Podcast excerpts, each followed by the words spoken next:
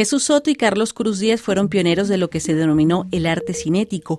Los dos nacieron en 1923 en Venezuela y se mudaron muy jóvenes a París. La capital francesa fue determinante en el desarrollo de estos dos artistas que trabajaron de forma distinta. Jesús Soto se especializó en el movimiento y la tridimensionalidad, a veces con obras que el espectador puede penetrar. Carlos Cruz Díaz, en cambio, se apasionó por el color, considerándolo una situación efímera y en constante mutación.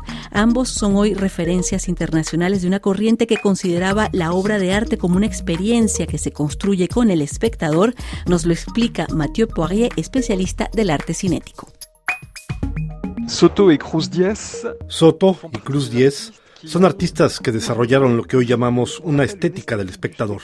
Sus obras invitan al público a participar en la existencia misma de la obra, no con botones ni palancas, sino revelando el hecho de que el mínimo movimiento o cambio de perspectiva del espectador produce una vibración, una mutación constante. De vibración, de mutación constante.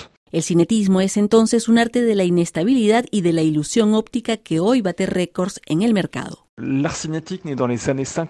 El arte cinético nació en los 50, pero desde hace unos 15 años ha habido un auge en el interés por parte del mercado, los museos y del público, porque el arte cinético se inscribió en la continuidad de la abstracción y porque muchos artistas que nacieron en los 70 y 80 reivindicaron esa corriente, desarrollándola aún más.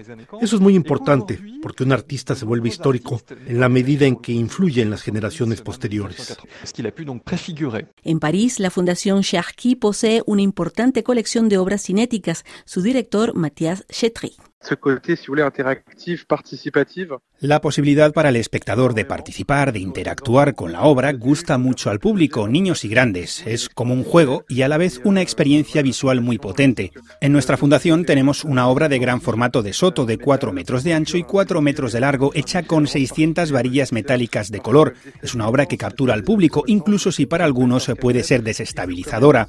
Los cinéticos comprendieron la importancia de la interacción seis décadas antes de que aparecieran las redes sociales. Hoy en día, los coleccionistas del mundo entero y los museos buscan estas obras.